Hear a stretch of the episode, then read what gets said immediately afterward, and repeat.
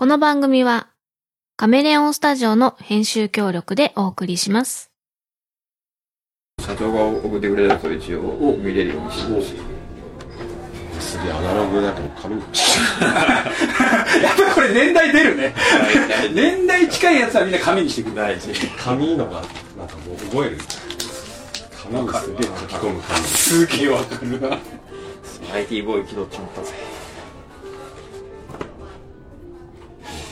病の時に書いた字の読めなさすごい。ちゃんとやってるなんかい。やなんか、うん、読んでたらい。ろい。ろ書い。ちゃったえ書い。てある初めて性格出るよねこれね書き込んでる人は初めてこうい。うんじゃない。のそうい。う方もい。ます性格出ますじゃあえっと乾杯ではい。じゃあ乾杯お願い。しますうまはいタカです。コニーあちょっと笑わない。どうぞ。コニーですじゃあゲストの方。ゲストの方、えっ、とデザイナーやってます。ペンジーです。同じくデザイナーやってます。トールです。はいよろしくお願いします。お願いします。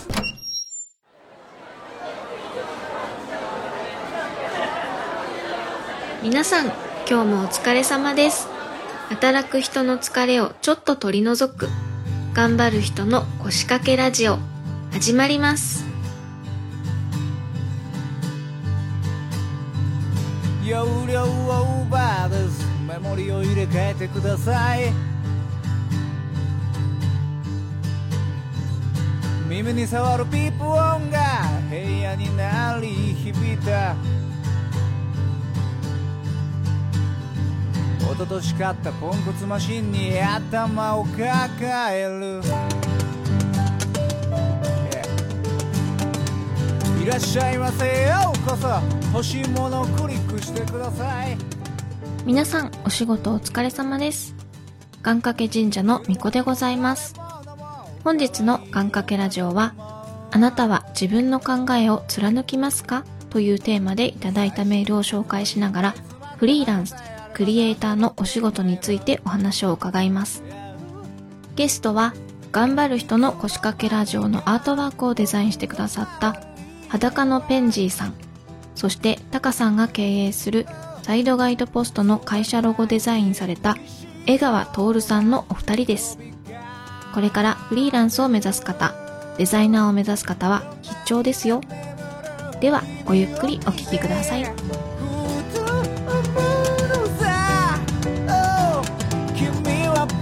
チャルなんかじゃないよねないよね東京都在住25歳のサラリーマンでちょっとね まず最初にちょっと番組宛てのちょっとネタを先にちょっと処理させてもらっていいですか？はい。ネタどれでしょうえっ、と番組にですねメールが届いております、かはいえーラジオネーム、えー、徳ちゃん絶好調を解明したいさんから。徳ちゃん絶好調覚えてます？なんか聞いたことありますね。えっ、と前回ですねあの長い職人のメールをよこしてきてはいはいはいはい。来たあのうちのクライアントさん。はいはいはい。えっと、名前をですね、徳ちゃん絶好調を解明したいに書いて、はいメールをいただきました。ちょっと読ませてもらいます。えー前回は大々的に私のメールを扱っていただきありがとうございます。後日、タカさんが我が社に現れ、え難しいメールを送ってくれたなと思いました。で、反省したいと思います。でも、月に300円の定期購読になるなら身を引きます。さて、今まで願掛けラジオには名前をちょいちょい変えながらメールしてましたがこの度メールの扱いを受けましてようやくリスナーとして認知していただけたようですので、まあ、せっかくですからお二人にラジオネームをつけていただきたくお便りいたします。で、まあ、このメールをいただいたので、えー僕の方からですねまず情報をよこせとはい。メールしております。でラジオネームなんですけどどうしますか?えっ、とポッドキャスターならではのあの上の句下の句でいいですすか知らないですか?知らないですえっと片方の人は紙の上の方の名前。あはいはいはいでもう一人の人が下の方の名前を言って同時にバンと言ってそれがくっついてラジオネームになる。なるほど、うん。あ別にいいんじゃないですか。いいですか？じゃあ情報をまず、えーまず男性の方、えー僕の2つ下の39歳です、えーお蕎麦屋さんを経営していて現在は4店舗運営されています。ですでに結婚されていて子供は2人、えー埼玉県出身埼玉県在住、えー好きなスポーツは野球、えー好きな芸能人は熊田曜子、えー嫌いな芸能人は鈴木奈々。えー趣味はサーフィン、えー好きな言葉は一期一会。という情報をいただいております。うわーなるほどね。結構。これでも直感で言った方がいいと思うんだ絶対。じゃあ上の句いきます？下の句いきます？ちょっと待ってください。じゃあ僕下で。下行く、はい。じゃあ俺上行こうかんでます？浮かんでます。じゃあ俺も行きますよじゃあせーので同時に言いますよ。せーの埼玉。なんて言った？奈々ちゃん。奈々ちゃん。埼玉奈々ちゃん。さ埼玉の奈々ちゃん。埼玉の奈々ちゃん。女の子になってんじゃんだって。大丈夫です。奈々ちゃん大丈夫です。それこれで名前をこう何度も呼ぶことによってあの鈴木奈々好きになってほしいって気持ちにああなるほど。そうです、僕は好きですから鈴木奈なるほど。じゃあ埼玉奈々ちゃんということで。々可愛いじゃないですか。うんということでじゃあこれ一点解決したとなります。ということでじゃあ改めてゲストのお二人ようこそおいでくださいました。ありがとうございます。お願いします。ということでですねあのお二人に、えー応援メールが、あら。応援メールえー応援メールが。あら。ディンプルさんという方ご存知ですか？知らないです。知らないらない僕よく知ってるんですけど知らないですか？いや知らないというより好きではないあ好きではない 一応ねいただいてます。あのペンジーさん、えー LDZBR さんえー出演おめでとうございます。えーお二人に話してほしいことは服を買うときこのデザインをしたデザイナーの思いとかを感じるか否かです。えー同じデザイナーデザイナーとしてこここういう思いがあったのかなとか思うことがあるのか知りたいです。真面目ですね。真面目真面目ですね。真面目に。本当に知りたいか洋 服と一番かけ離れてる人なのにそうですね割とスーツ姿そうですね。おやつはもうネクタイっていうイメージしかないです。まあ共通のお友達ということで、まあ今回メールをいただきました。えーどうですか？そういったのありますか？感じなくはないないですねやっぱりあの意図的な何かはあるんだろうなって想像はしたりしますかねトルちゃんは？僕はもうもろ洋服をやってるんで。あそうですよね。そうなんだ。自分でアパレルやられてますもんね。しかもな何さんでしたっけ？さっきの。えっと、ディンでネタがでネタがでネタが。ネタがここが。クルさんにあげたことありますよ。うちの洋服を。それだからじゃないの？このメール。るほどね。あそっかそっかそうトルちゃんに振りやすいような話題にしたんじゃないあそうかも。なんかね。宣伝にもなるし的な、そうん気遣いだと思いますけどね。でも買う方の立場ってことですよね今。まあそうね。意図はそんなになんでこの素材使ったのかなとか考えますけど。ああすっごい素人的な質問していい。素材ってそれこそその原価みたいの決めるときにはい。決まるものであって、なんかそういうのってやっぱりこだわりとかって出てくるのかなやっぱり。うん。そのデデザインっていうところは、まあ、当然のことなの通れちゃうそういう意見が入るかもしれないけど、その材質とかっていうのはその結局そのいくらに設定するかっていうところだけではないんだ。うん。そうですね。特にやっぱ顕著に出るのは T シャツかな。うんうんうんうんうんでもなんかジャケットとかそういうパンツとかになってくると俺もちょっと分かんないところあるんですけど、T シャツとかはね露骨にうわこれもう原価数百円じゃんみたいなのが分かるから使ってる糸とか表示しなきゃいけないからあの品質表示ってあるんじゃないですかここ見ると大体これでこれみたいなまあ嫌ですけどねそういう見方してる自分 なるよねでもう買えなくなっちゃうから。そうだちょっとかっこいいなと思ってうわこれ。あね、服の人は言いますよね。仕立てとかそういうのもすごい細かく見るって聞くんで僕もお客さんでアパレルの人とかスーツ作ってる人とかいますけどやっぱ生地ってあのよく使われないやつのが高かったりとか使ってる素材素材その原料が高かったりとかで全然変わってくるっていう話があるみたいですね。ここにもアパレルっていうかちょっとかじまあ、かじまあ、クライアントさんでアパレルさんはいますけどでもどちらかというとファーストファッション寄りなんでそんななんかこうこだわりがあってまあこだわりはあるんでしょうけどあんまりそうですねふーんぐらいですね僕にとってはじゃあこのディンプルさんのお手で広がらないってことで広がらないっていうかまあ完璧にあアパレルのデザインをやってる方なんだっていう。なるほどなるほど。そうそっち広がそっちどういう方なのかっていうのは僕はこれ初めてから分かってくるタイプですね。あと足をこう店舗に運んで買う人がそもそも今はもう少ないですからね。ああそうだお店の人がみんなこういう悩みがやっぱり、特に地方の人はもう一日一人も来ないと、そん。なのもうザラネットで強いところがやっぱり持ってっちゃうんで Z、Z、Z が Z、ZZ 月いっちゃうぞみたいな。じゃあお仕置きされちゃうそこと関わってんだよね。まあまあまあまあまあまあそれは大きな声では言えませんけどまあでもなんというかやっぱり今って何でも通販で買えるじゃないですか僕らの小さい時って通販で服を買う靴を買うなんてもう絶対なかったじゃないですか。そうだね。なのに今平気で買ってるし買い方自体もなんか変わってきてるんですよね今ね。一回買ってみて着てみて違ったらすぐ返品みたいな、そう返品がありですからね、それがありきの買い方っていうのがちょっと衝撃的で。ワンショット購入っていうんですかなんかでも割と買えるものは限られてるのかなっていう印象ですけどね。あのーやっぱ T シャツとかはね買いやすいのかなっていう気がしますよね靴とか使用して1ヶ月返品ありとかありますからね。すごいですね。使用使用して。その1ヶ月使用した靴はどこに行くのっていうふうに。そう増再利用してんのかなって思います。不思議だってね絶対使えないでしょ。未使用ならまだねわかるんですけど。でやっぱり今日本ではまあそういうふうな買い方中国とかだともっと大量消費になってきて、もうワンサイズ下ワンサイズ上自分のサイズとか2サイズ前後とかで一気にドサって買って、そっから履いてみて違ったら返却みたいな。あーメガネとかもねありますよね。自分でかけてみてどうかみたいなのを家に全部送ってくれて気に入ったやつだけ買ってあとはあの全部そう送り戻してくればいいみたいな。ちょっとおっかないというか、返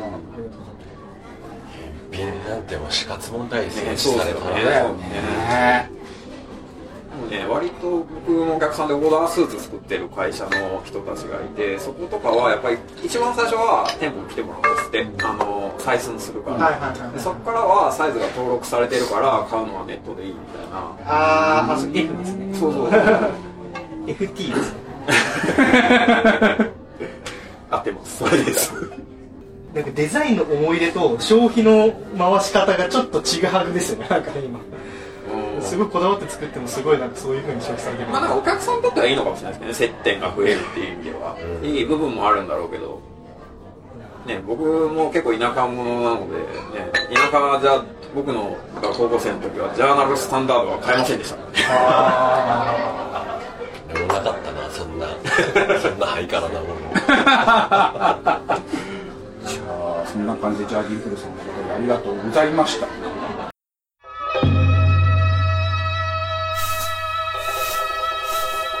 願掛けラジオ。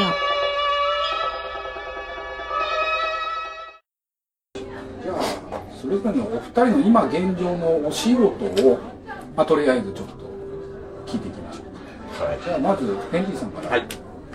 あのー僕は仕事的にはあのーほぼほぼウェブサイトを作っていますね。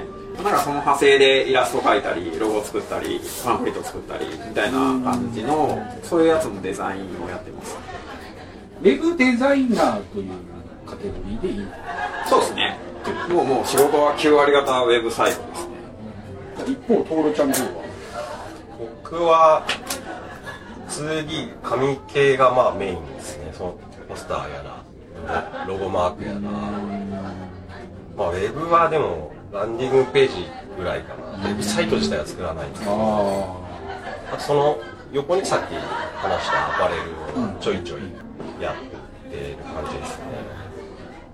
例えばアパレルからこうどっかそういうブランドからこういう感じのデザインでっていうあ発それもやります。あけどそれはなんか洋服を作るというよりは T シャツのグラフィックを考えてーください。考えるってことだね今回の展示会のポスターをお願いします。ああなるほそういう細かいところ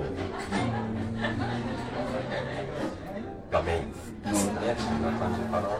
学生の頃からというかなぜその職業を選んだのかっていう話を先に聞いちゃってペンジーさんがそういう仕事を選んだ理由っていうのは学生の頃あのーなんですかね映像とか音響とかやれる学校行ってて、でそこで結構あのそっち系をやろうとしてたんですけど、最初は。やっぱああいうのって結構団体行動というかチームで一個のものを作るって感じなんで、あの絶望的にそのコミュニケーション力が能力がないというか チームでやるのが下手くそすぎるっていう感じでなんかそソフトさえあればデザインってまあたそ必ずしもそうではないけど一人でできちゃうから、なんかこっちの方が向いてんなっていう感じで始めたのがきっかけだと思いますね。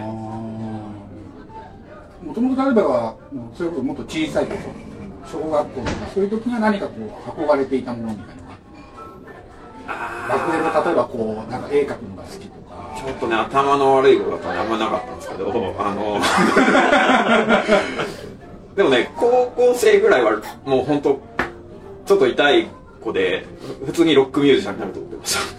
ああそっちの方やってたんだ。そうだから音響とかそっち行きたいなそっちか。そういうことかもう何の疑いもなく俺はミュージシャンになると思ってました。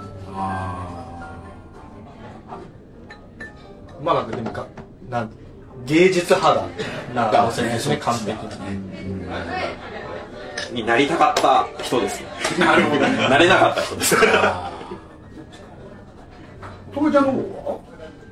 僕ちょいかぶるんですけど、僕もバンドやってて初耳なんだけど。みんなバンドやってる。もうあのメロコア全盛期なんだよ。僕があでやっててそれで食っていこうとはあんま思ってなくて、うん。だそれバンドやるときこうあライブやるときにフライヤーって作るじゃないですか、それを当時から遊びでこう作ってて自分のバンドと他のバンドでこうライブハウスに貼るみたいな、あれこれ面白いなと思って、うんうんうん。バンドより面白いんじゃねえかみたいな。でも学生の時だからこれで食えるとは思ってなくて、で同時にっていうかその前に洋服もスタイリストやってて。で洋服はもともと小さい頃からというか中高ぐらいから好きで自分でこうデニム切ってカスタムしたりまあデザインソフトまではなかったから、まあ、あったのかな分かんないけど、そういうのはやらなかったんですけどなんかこう切って塗ってみたいなのはよくやってて、だからまあルーツたどるとこんなことをやってることが今仕事にはなってるな趣味が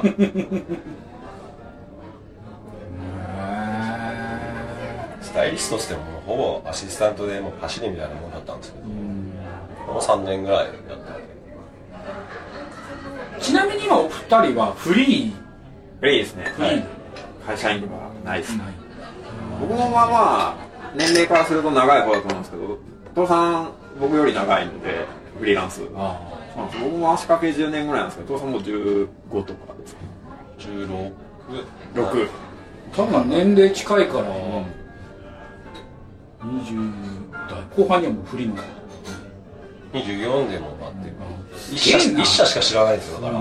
組織って俺も俺も。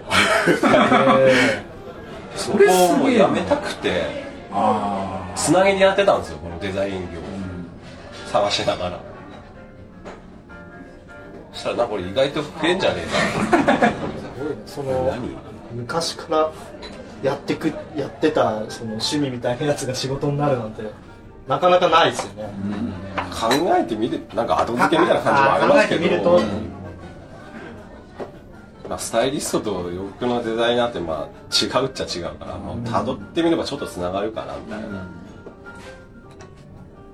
多分2人で差はあるんだろうけど実際こうフリーで食えるようになるってどのぐらいかかる？どうだろう。僕はまあ多分運が良かったんだと思うんですけど最初結構会社辞めた時に元いた会社で付き合いあった人がうん。結構仕事くれたんですよ。でまあさっきの徹さんの話じゃないですけどこれいけんじゃねって。っていうんで初動は良かったんですけど、まあ、だんだん仕事なくなってきてそこからは割と営業とかしてましたね。でまあなんかそれである程度年数経って5年目か6年目ぐらいから割と知り合い経由で仕事がもらえるようになって、まあ、あんま営業しなくてもいけるかなっていう感じですかね。じゃあ今はもうそういう営業とかせずに食えそうですね。もう知り合いの紹介だけでやってますね。父ちゃんも？僕も最初はその3年勤めた会社の取引先まあなんか今考えるとすげえ上司だったと思うんですけど特に取引先持ってっていいと でそれで最初の1年は1年は、うん、あんま苦労しなかったかな。なんなんとなくなっちゃうんですよね、なんかもう1 5 6年前だからフリーでデザイナーやってる人がまず珍しいんですよね、今はもう今は浴びるほどいますけど。ねだからもうお店を新規でオープンしたらこうとりあえずお客さん入ってくるみたいな状態で珍しいからなんかもう頼まれるんですよね。頼んでくれてなんとかなっちゃうんですよ。苦労するのは大体2年目入るぐらいかな、なんとなくこう新規受注が終わっちゃってあれ？と あそういう時期があるんだ。あれあれ？とは思ったけどまあたまたまかもしれないけど僕もそうでした。けど僕はさっきも言ったみたいにはいフリーになりましたじゃなくてただ繋いでるだけだったかあら探しつつやってたんであんまりこうやばいどうしようって感じではなかったんですよね。でもそこは一緒かな。俺も別にフリーランスになりたかったわけじゃないかも。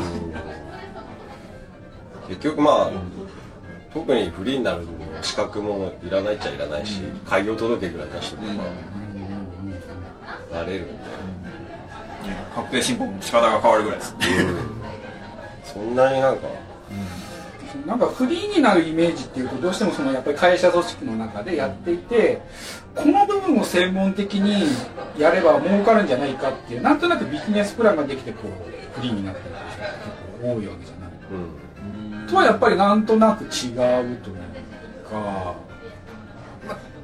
そういうのがないわけじゃなかったんですけどまあなんていうんですかねこうフリーランスの特権ってなんかこう、まあ、自分のそのさっき社長がおっしゃったみたいなその得意な部分で力を発揮でできるからある程度仕事を選べるっていうところはあると思うんですよね、なん。かあのそれが、まあ、やっぱりデザインとかもそうだと思うけどあのーそんなにみんなでみんながデザインできるわけじゃないからでもやろうと思えばもしかしたらできるかもしれないんだけど時間かけて自分が気に入ったもののデザインを作るっていうのは別にもしかしたら誰でもできるかもしれないんだけど僕らに多分お金を払うっていうのはそいつに頼むのが早いからっていうところが側面であるじゃないですか。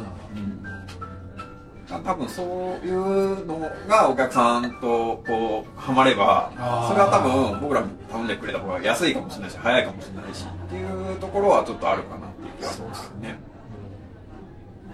なんとなくそこはここにも感じる。それはそうですねあと大きな組織にいると自分の得意なことが必ずしもそれだけやってていいわけじゃなくて、そうですよ例えばえ映像特にすごい顕著なんですけど例えばデザインがコンセプトアートだとしたらコンセプトアートだけできる人ってあんまり組織にいなくてだってコンセプトアートってその作品の中の一部分でしかないからそれが終わっちゃったらその人暇になっちゃうんですよね。だからコンセプトアートも描きつつモデリングもできますとかコンポジット作業もできますみたいな何でもできる人が結局まあ平均的に全部できますよって人の方がなんかサラリーマンとしてアーティストにやりやすい。あだけどこれだけやりたいこれに突出したいって人は、まあ、どんどんフリーランスになってお客さんどんどん捕まえてやっていくしクライアントさんもやりやすいんですよね。結局その人を抱え込む期間がいらなくなるので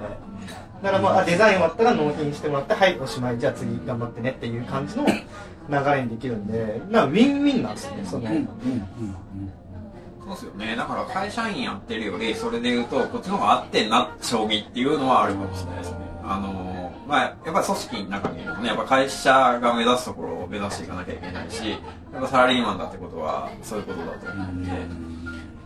で言うとやっぱり部分的にそこに責任を負うっていうのはそっちの方がやりやすいなって個人的には思ったみたいなところあるかもしれないですね実際どう？しんどいっす。うん。はっきり言ってなんかもういつさっきちょっとあったいつこう安定安定したっていうのはないです。1516年経ってもそうっすね。それと俺もまだ安定しねえわ 収入が例えば今月50万稼いだ。次の月100万になった。でこの100万の月すげえ安心するかって言ったらめっちゃ不安ですね。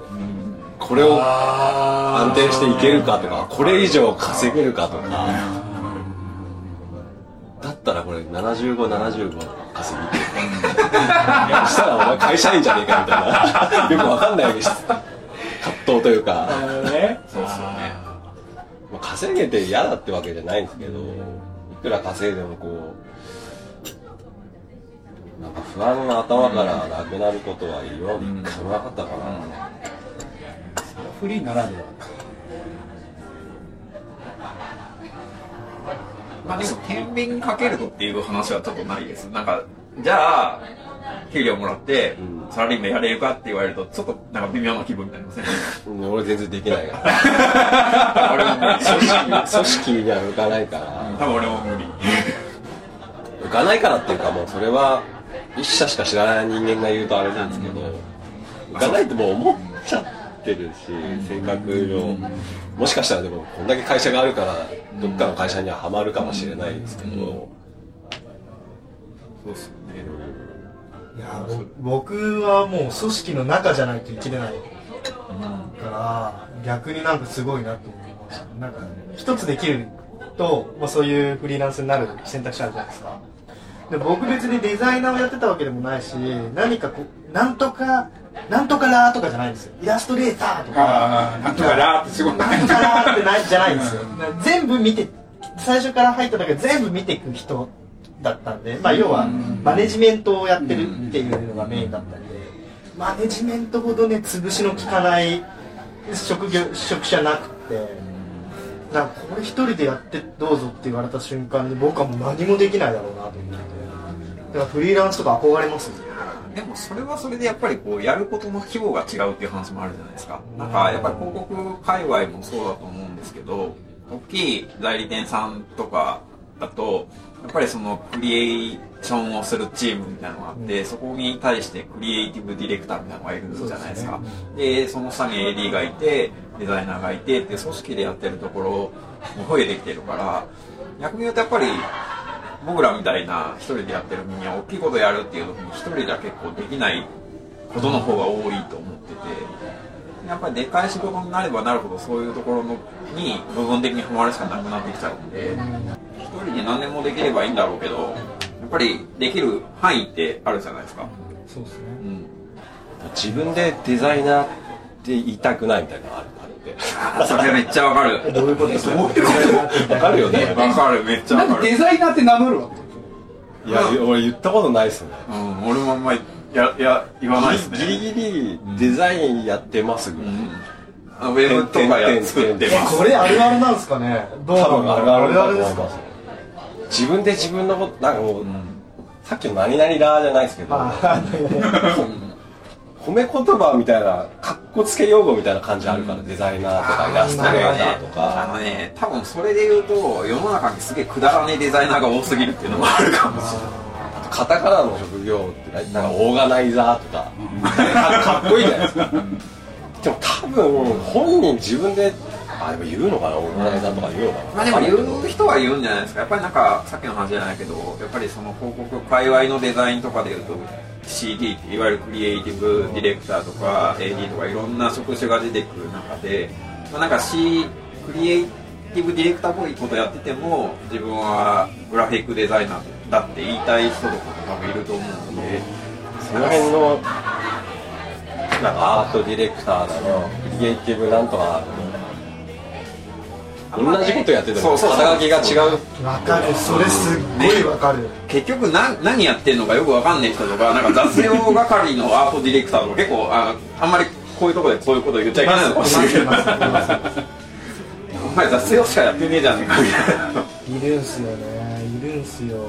だから自分で何何業って聞かれた時になんかいい答えないかなってずっと考えてる。僕も何々だって言わないですねなななななであるかどうかわかんないですけど。ER つくやつ。ER では言わないですね。なんか欲しいよね。自分でこう。そうっすね。紙やってますとかそういう答え方したりします、まさにそうしてたもんね。飲みに行って知らない人とかおじさんとかと仲良くなって「何やってんの?」とか言われてなんかデザイナーって言いづらいけど友達とかが「あなんかホームページ屋さん」って言われた。ら「あそれそれ」って。いう方がなんかちょっと心地いい感はあるえ SE ですか？とか聞かれたけど。そういうのあるそっちじゃないんですよ自分ねの説明ができないというか。日本語で答えたいみたいそうっすね。わかる。それめっちゃわかる。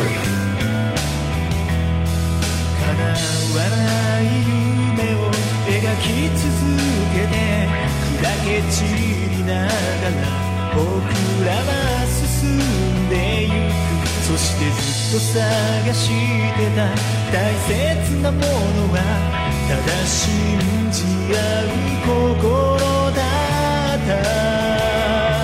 いつか僕らはここから消えていくけどこの想いだけはここにとどまって足元に散らば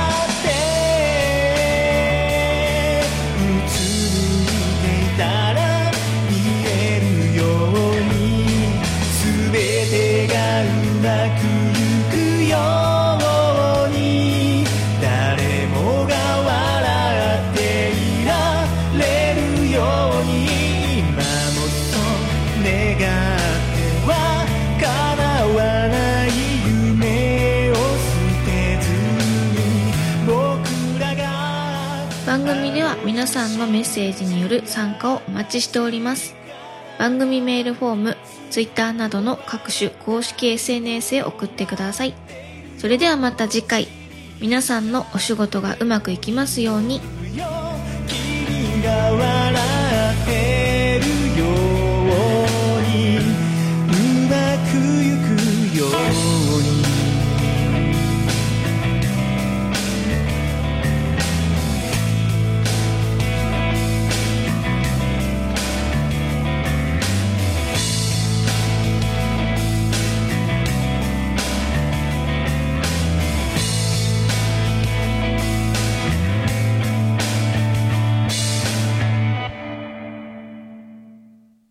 この番組はカメレオンスタジオの編集協力でお送りしました。